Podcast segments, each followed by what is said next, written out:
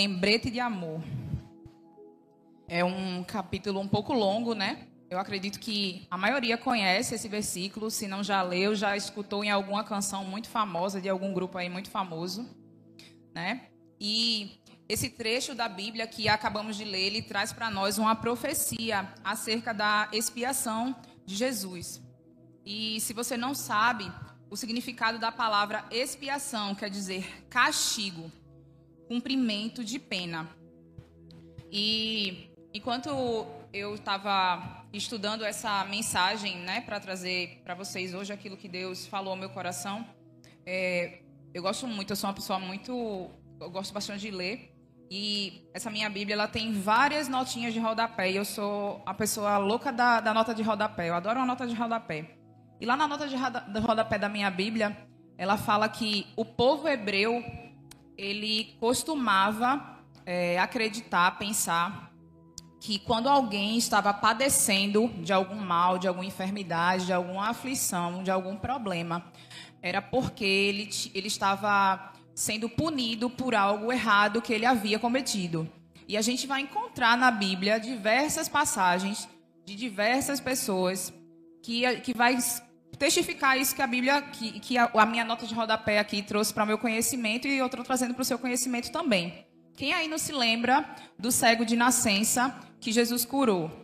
A primeira coisa que os discípulos perguntaram a ele, a Jesus, foi: quem pecou? Ele ou os pais dele? E qual foi a resposta de Jesus? Que não, nenhum dos dois. É, e por falar em punição, né, em cumprimentos de pena, naquela época a gente também pode trazer um exemplo bem forte, né, bem mais gritante, que é o da mulher adúltera. Né? Naquela época, a mulher que era pega em ato de adultério, a pessoa que era pega em ato de adultério tinha que ser apedrejada. E a gente tem um relato né, da mulher que foi pega em adultério e que os homens né, trouxeram aquela mulher para Jesus arrastada e falaram para Jesus jogar as pedras nela, né? Para Jesus apedrejar ela, incitando as pessoas a apedrejarem. Se não fosse a misericórdia de Jesus ali naquele momento, aquela mulher também teria sido morta. Né? Então a gente tem diversos exemplos na Bíblia de cumprimento de, de penalidade. Alguém que erra né, e que cumpre essa pena. E o povo hebreu ele achava isso, né, que se você era um enfermo, se você era cego, se você era aleijado, se você estava passando, a gente vê isso também na história de Jó, né? Quando Jó foi provado que foi tirado tudo da vida dele, os seus próprios amigos começaram a fazer querendo que Jó confessasse um erro que ele não tinha cometido. E se a gente pensar na nossa sociedade de hoje, né, no, no nosso na época que a gente vive, a gente hoje a gente tem leis menos, menos severas como antiga, do que antes, na, na época de Jesus, mas a gente tem leis né, que fazem com que haja uma certa ordem onde a gente vive na nossa sociedade. Se uma pessoa ela mata alguém, ela vai ser presa e condenada pelo seu pecado, pelo seu erro, pela, por ter matado alguém. Se alguém rouba, ela vai ser presa e vai ser condenada pelo seu roubo. Né? Se alguém bate numa mulher, ela vai ser presa, entre aspas, e condenada pelo seu erro. Né? Então, a gente também tem leis na nossa sociedade. Então, vamos associar que todo mundo que faz alguma coisa errada, ele tem uma pena, ele tem um castigo. Ele vai cumprir algum um, um castigo ou uma punição por aquilo que ele fez. Mas aí a gente se depara aqui com a profecia de Isaías, né? Que fala desse servo que, diferente de tudo que eu já acabei de falar aqui, é um servo que não possui nenhum pecado, né? A gente sabe que Jesus ele teve uma missão na sua vida. Jesus foi enviado por Deus, né? Um, um cordeiro, né? Enviado por Deus como expiação pelos nossos pecados. E a gente sabe que Jesus viveu uma vida íntegra, uma vida reta, uma vida de santidade e que ele não jamais poderia ter sido condenado e passado por tudo aquilo que ele passou, né? E é, deixa eu me achar aqui que eu já me perdi. É, mas voltando para Isaías, é, essa profecia, né, se cumpriu, né? O livro de Isaías está no Antigo Testamento e essa profecia só veio se cumprir um tempo depois, né? Que foi a vinda de Jesus e a crucificação de Jesus. E é, quando a gente fala, né, de Jesus, a gente sabe que Jesus ele não cometeu nenhum erro, ele não cometeu nenhum pecado. E a Bíblia ela é muito clara. Ela traz essa história de Jesus para a gente de forma muito clara. Eu acho que hoje, na, na época que a gente vive, a gente compreende perfeitamente essa mensagem. Na nossa igreja, a gente é bastante ensinado. A gente costuma dizer que a nossa igreja é uma igreja bastante pedagógica. Né? E a gente é ensinado sobre, sobre Jesus, sobre os feitos de Jesus, sobre tudo aquilo que Jesus fez para nós, para as nossa, nossas vidas, tudo o que significa o ato de Jesus. Mas mesmo a gente sabendo, as Escrituras nos revelando, a gente sabe que a Bíblia é a verdade, é a própria palavra de Deus, mesmo as Escrituras nos revelando, mesmo a gente tendo pessoas, líderes, pastores, pessoas que nos ensinem, parece que hoje essa mensagem ela não chama mais a nossa atenção. Ela não toca mais o nosso coração. Às vezes eu tenho a sensação de que a história de Jesus, ela não faz mais tanta diferença para nossas vidas. E digo para as nossas vidas a começar de mim, para a nossa sociedade. Porque a gente vive uma vida como se isso fosse ah, com qualquer pessoa. Aconteceu, sei lá, com uma pessoa lá longe. E isso aconteceu com Jesus por mim e por sua causa. Isso aconteceu com Jesus. Jesus foi crucificado, foi levado lá para a cruz por minha e por sua causa.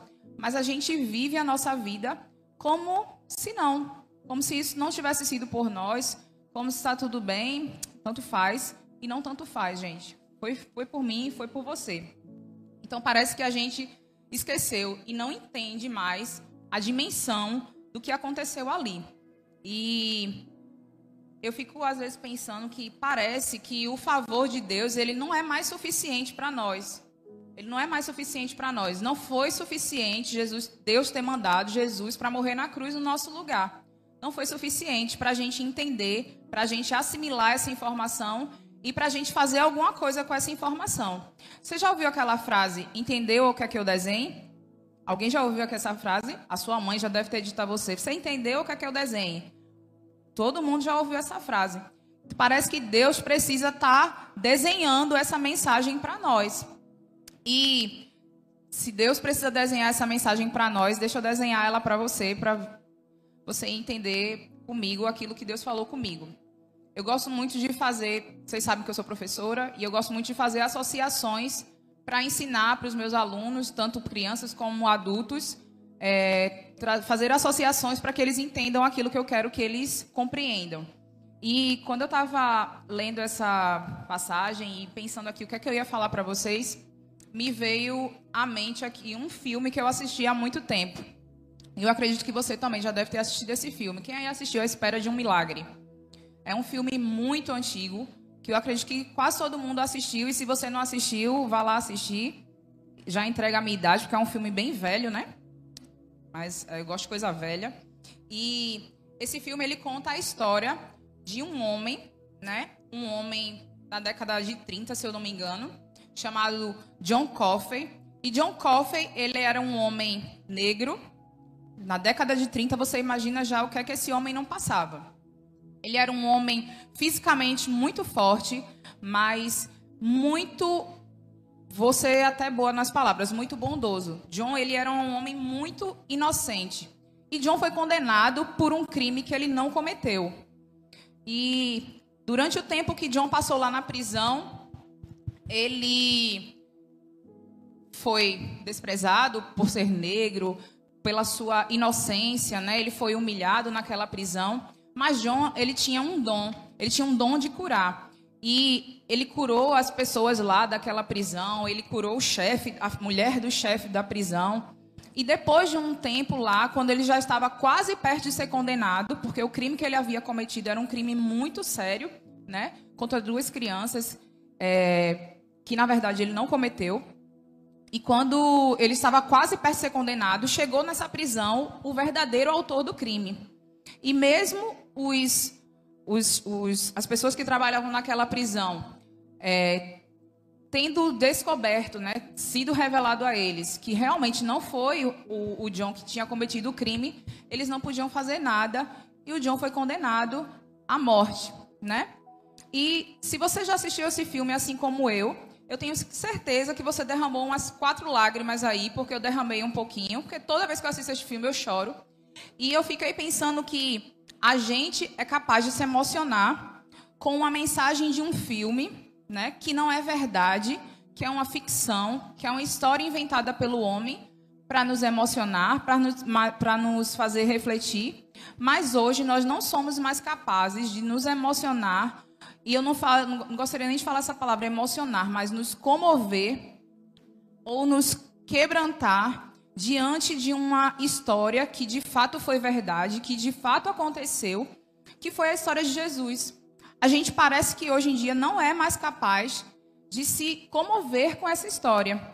A gente só pensa nessa história quando chega o mês de abril, que vem a Páscoa, e depois disso parece que passou e a gente não, a gente vive como se aquilo não tivesse sido por mim e por você.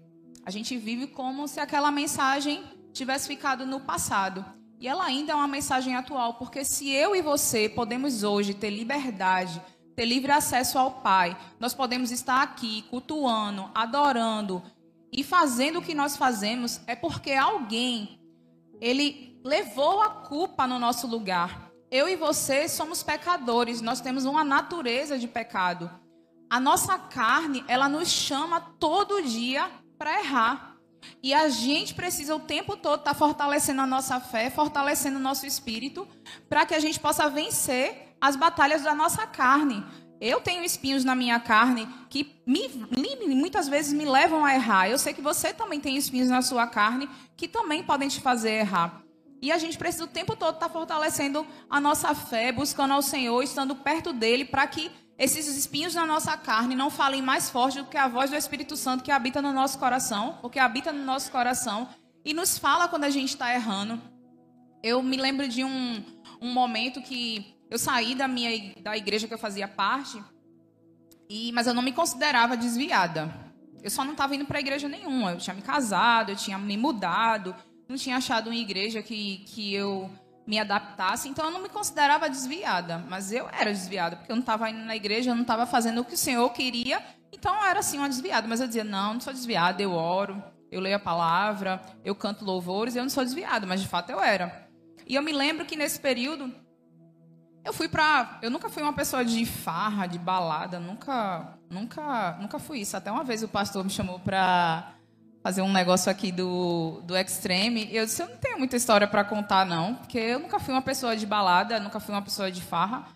Mas em alguns momentos, eu fui com meu marido para uns shows, e eu estava até falando isso com, contando isso para os meninos do ministério, de que eu fui para esse show, e lógico, eu me diverti nesse show, mas uma coisa incomodava o meu coração por estar ali naquele lugar.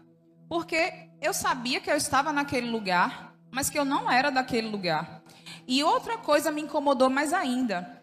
Era que quando eu era da igreja, eu tinha vergonha de levantar a mão na igreja, de cantar. Sabe quando a gente canta levantando a mão?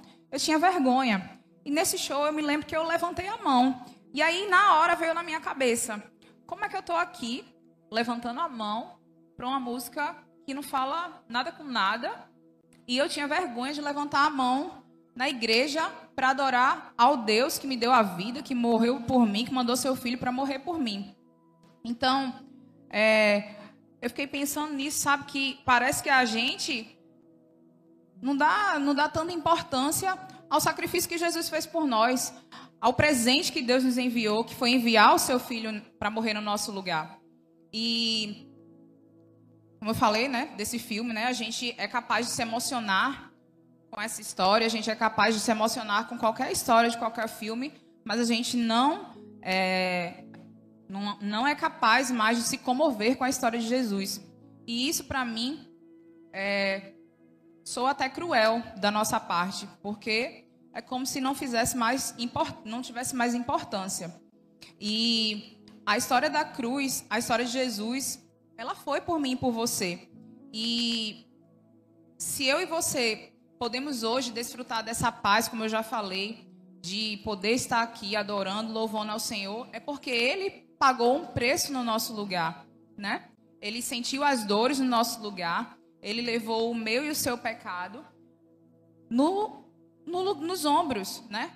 E a gente, infelizmente, insiste em viver a nossa vida, a nossa vida fingindo que não foi por nós, que não foi por mim, que não foi por você.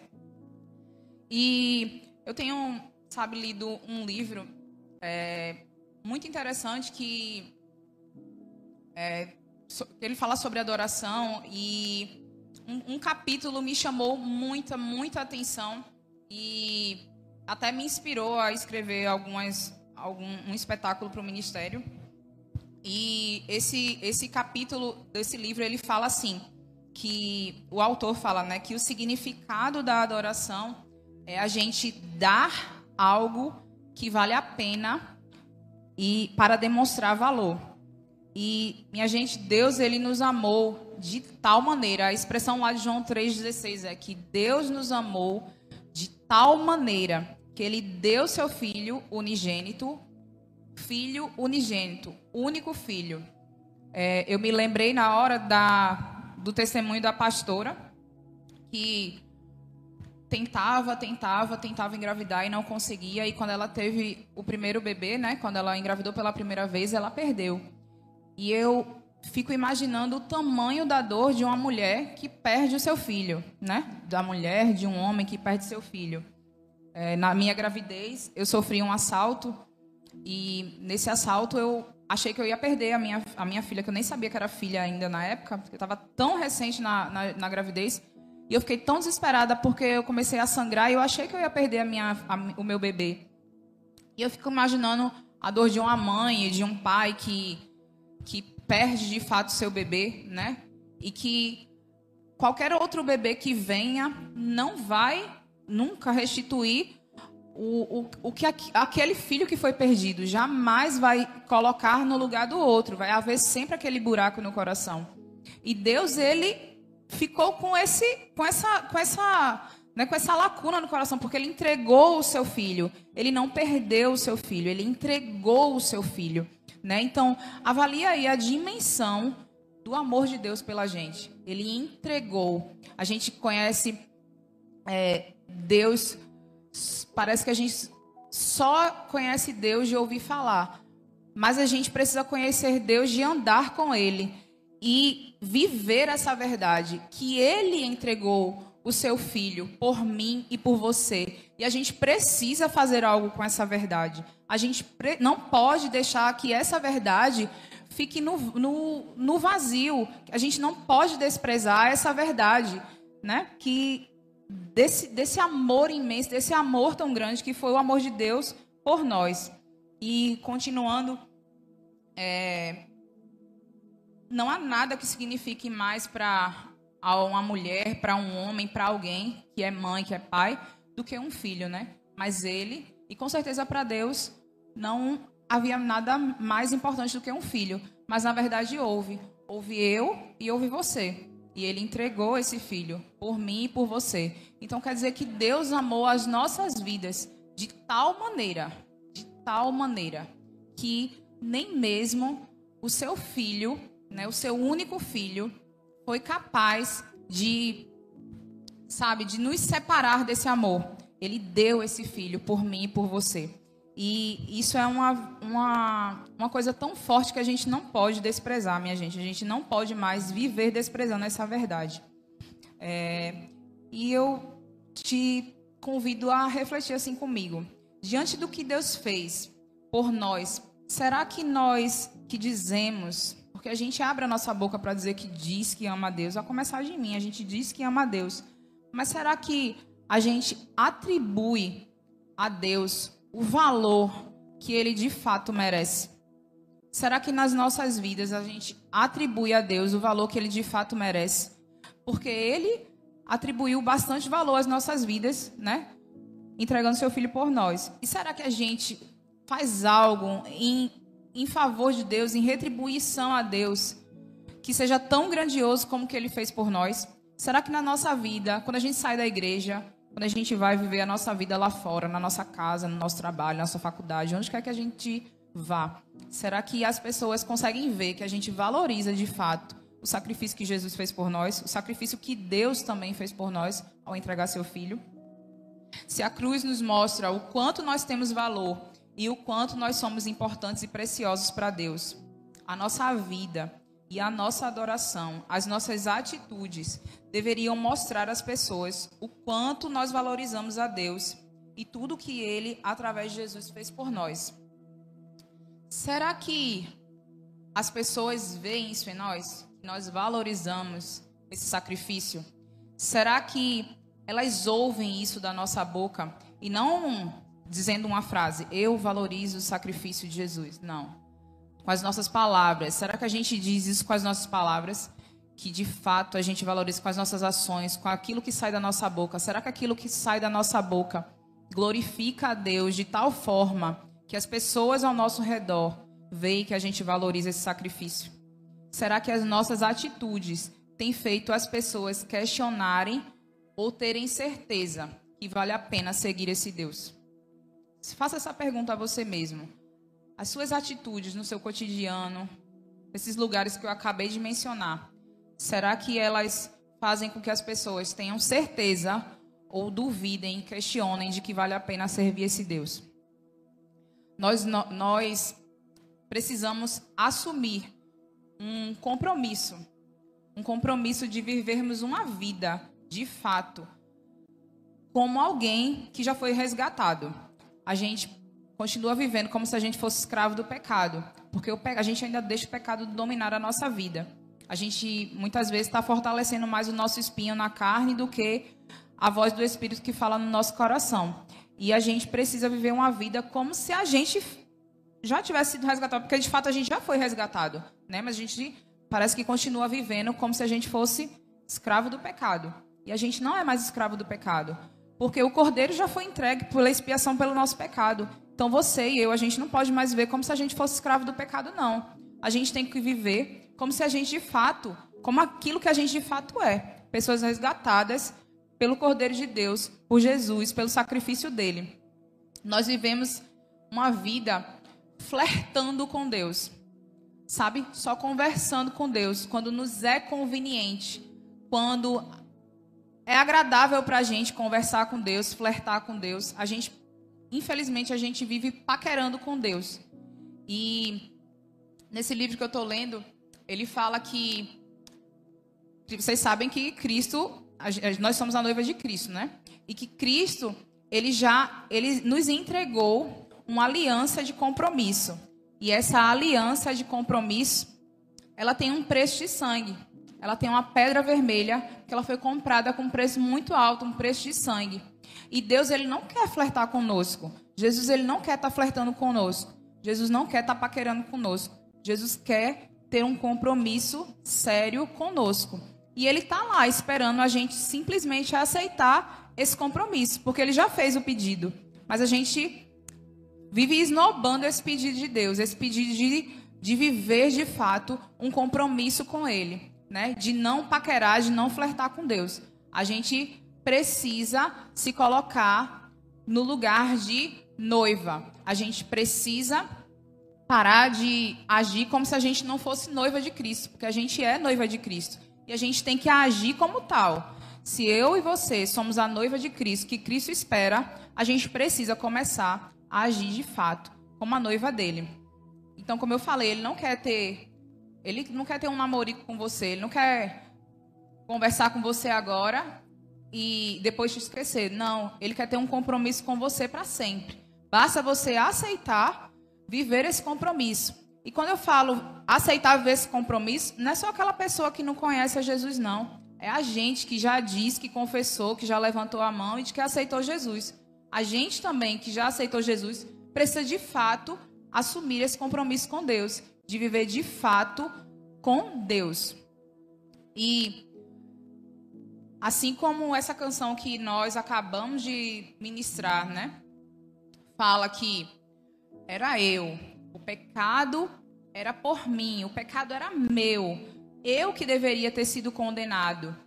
Mas ele foi julgado no meu lugar, né? Que ele me amou com um amor escandaloso, que se colocou no meu lugar a ponto de se entregar e morrer. Assim como essa canção declara, né? Que a gente estava coberto de pecado, que a gente era condenado e que ele nos amou de tal maneira que ele limpou as nossas feridas, ele sarou as nossas dores, ele colocou nas, em nós umas vestes novas, colocou sandálias novas nos nossos pés, nos deu um anel. A gente precisa, de fato, andar com Ele, assumir esse compromisso de andar com Ele, de ter de fato um relacionamento sincero com Deus, para que isso aqui que eu acabei de ler para vocês, de Isaías 53, não tenha sido em vão. A gente não pode mais agir como se esse sacrifício tivesse sido em vão. Ele espera, ele nos deu uma aliança, uma aliança com preço de sangue. E ele está nos esperando, ele espera a sua noiva, a noiva amada. E que a gente possa, cada dia, estar preparando as nossas vidas, preparando o nosso coração, preparando as nossas vestes, as nossas mãos, para que quando o noivo vier nos encontrar, a gente possa ser achado de modo agradável a Ele que, assim como ele escolheu, ele escolheu você. Dentre, dentre tantos, ele escolheu você. Que você também possa escolher a ele.